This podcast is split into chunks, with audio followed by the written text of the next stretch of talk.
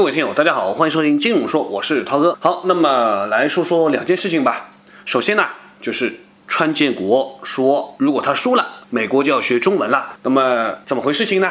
在前两天的一次广播采访过程中，那主持人就问川建国了，说中国呢是希望这个拜登获胜的，对吧？那么你认为会怎么样呢？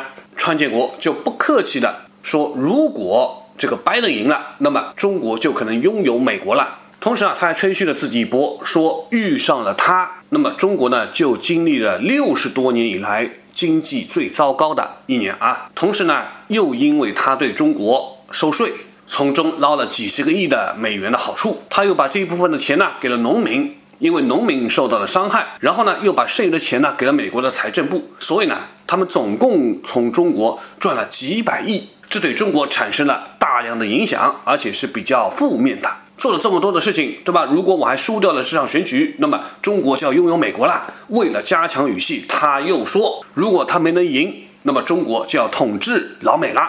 不仅如此，统治了吧，你们就都得学中文了，就要统治美国了。你说可怕不可怕啊？那当然，他还补充了一些话啊，什么他以前跟我们上峰关系很好啊，现在呢不怎么来往了。以前很尊重他的，现在呢，对吧？因为疫情啦，因为等等其他方面的原因了啊，然后他也感觉到很沮丧嘛。但是不管怎么说，对吧？反复的言论会继续在三个月左右的时间里面不停的说出来啊。反正打我们这张牌有效，他就会一直搞下去，所以波动会继续进行。不过话说回来。学中文又怎么了？那全世界对吧，也都得学英文呐。这你说怎么找谁说理去这个问题呢？不过里面的核心，涛哥就是一句话，就是在催生焦虑感，告诉美国人不做点什么，我们就要惨了；再不提防，我们就可能要怎么样了。这都是老套路，听听就好吧。好，那么再说另外一件事情啊，就是最近啊，有人应该看到了这样的一条消息啊，就是说什么要节约粮食。那么上峰呢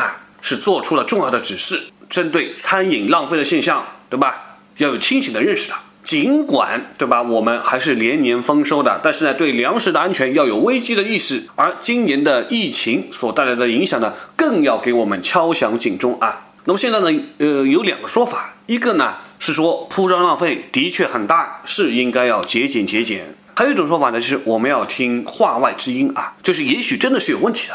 是个怎么回事呢？涛哥稍微来说一说啊。首先，中国有软肋的，一个是能源，大家都知道，对吧？还有就是粮食。目前呢，你说石油对外的依存度呢有七成左右，天然气呢也差不多，对外依存度呢也达到了五成左右。那么粮食也有缺口。你说石油啊、天然气啊这些其实还算好解决，但是粮食的问题，对吧？就比较尴尬了。中国呢是人多地少。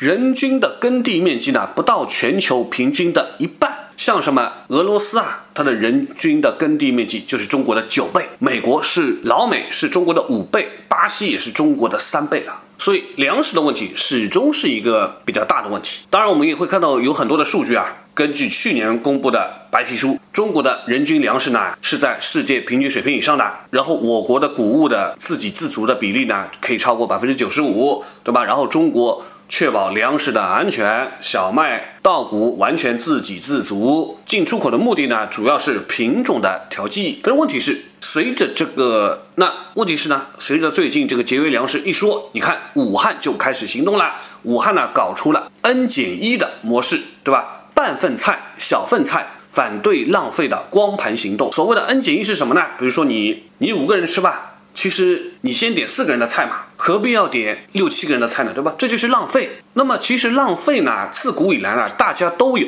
呃，你说中国的问题吧，中国的文化其实大家都喜欢有余，要有一点点多。所以你看农村啦，办流水啦，对吧？请客吃饭啦，厨房里的食材都是满满的，要让你吃吃到饱，而且呢还能够多一点点出来，你就觉得开心了，日子过得好嘛，对吧？显得你有所富足嘛，所以这就是我们最朴素的观念。你说这样的观念自古以来都是这样子，难道有关部门不知道吗？一定知道。但是呢，现在枪头一转，对吧？开始说节约粮食了，那么说明是有一定的缺口的，对吧？有多大，这个肯定就是个秘密了。但是我们说啊，以前你看一查一查粮仓啊，就有问题，对吧？要么跟火有关，要么。不让你拍，要么呢里面呃这个质量呢有所问题啊，反正多多少少都有这样的一个情况。就结合今年的数据来说，的确是有点问题。比如说，昨天国家粮食储备局，对吧，就发布了主要产区的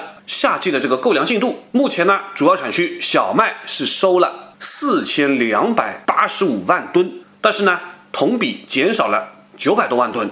其中，我们说河北的部分是收了三百多万吨，同比减少了九十三万吨；江苏呢也是收了一千多万吨，同比减少了十万吨；安徽是收了五百九十几万吨，同比减少了两百多万吨；山东呢也是同比减少了五十四万吨；河南呢也是同比减少了五五百三十八万吨，只有湖北略微增加了六点八万吨。所以从这些数据上来看，其实缺口。还是有的，所以当然形势不是那么的好，对吧？而且再加上疫情的原因，如果你再结合这几天，如果你再结合这段时间，我们仍然冒着跟老美的这个摩擦的风险，还进口了大量的农产品，你就知道这就是一个事实。当然，我们说这也不是我们自己的问题，全世界。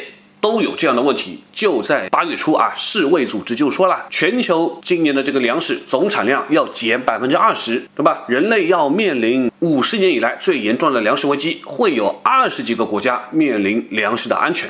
而目前每年流通在市场上的粮食的总量，在全球来看，只有在三亿吨左右，所以粮食缺口一定存在的。国外也好，国内也好，这个粮食作物受灾。所以，对于外围的粮食出口呢，一定产生了影响。俄罗斯、越南就干过，就干过这样的事情。今年的角度来说，一定粮食是受到了影响的。那么前些日子有人喜欢囤大米也好，啊，这个也可以理解啊。不过，不过我们说，此时发出这样的定调，发出这样的信号，还有另外的一层意思是什么呢？我们都知道跟外围的关系有问题，与之应对的，然后有了一个内循环，你要能自给自足啊，对吧？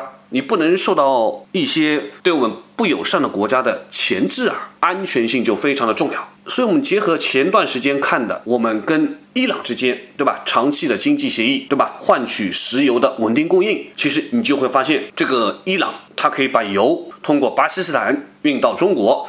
不用去马六甲海峡，对吧？受到老美的威胁，所以这一块可以确保一定的安全性。那么粮食的问题呢，也得想办法自给自足啊。万一有些国家选边站，听了老美的话，对我们的粮食做出一些出口的限制，那我们就不能像以往那样大手大脚了，大手大脚的过日子了。这两条线的并行，能源和粮食。其实也再加上我们说的内循环，其实我们也能够看出来，我们正在为未来的可能的更差的国际关系，以及中国跟老美之间的更大的摩擦在做备战的准备。所以这一点相关的农产品的期货也好，与农产品有关的设备也好，都会大涨，在未来的时间段里面都会大涨，都有机会。话再讲回来，浪费的问题的确也是存在，也不光是我们全球都在浪费。比如说，老美那边，美国一年就要浪费高达一千六百多个亿。日本呢，它的食物浪费也很惊人，超市、餐厅浪费一半，家庭呢也要浪费掉四成左右。欧洲呢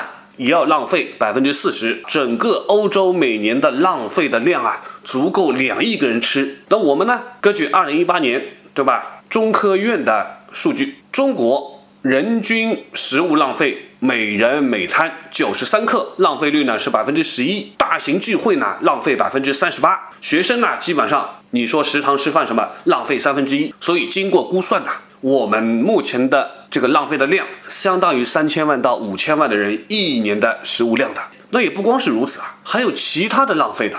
还有其他的相关的浪费的粮食，你要生产吧，要加工吧，对吧？还要消费吧，这每一个环节都有浪费的。根据相关的数据，仅仅在粮食的储存、运输还有加工环节造成的浪费就高达目前七百亿斤，所以这样的浪费也是很惊人的。以前我们可以大摇大摆的让以前日子过得好，现在面临到内循环，再加上外部的不确定性的因素，再加上百年未有之大变局。所以未来就粮食这个问题，不能像以前那样子搞了，总要未雨绸缪。毕竟谁也不知道我们跟外部的关系，对吧？在未来能够发展到什么样的一个好或者差的局面，准备工作都得做嘛。所以从这样的一些角度，你去理解这件事情，你也就明白了。那你说到底要不要囤大米呢？涛哥还是觉得够吃就好，最主要的还是少浪费。好了，这期话题就聊到这里，感谢大家收听，下期节目再会。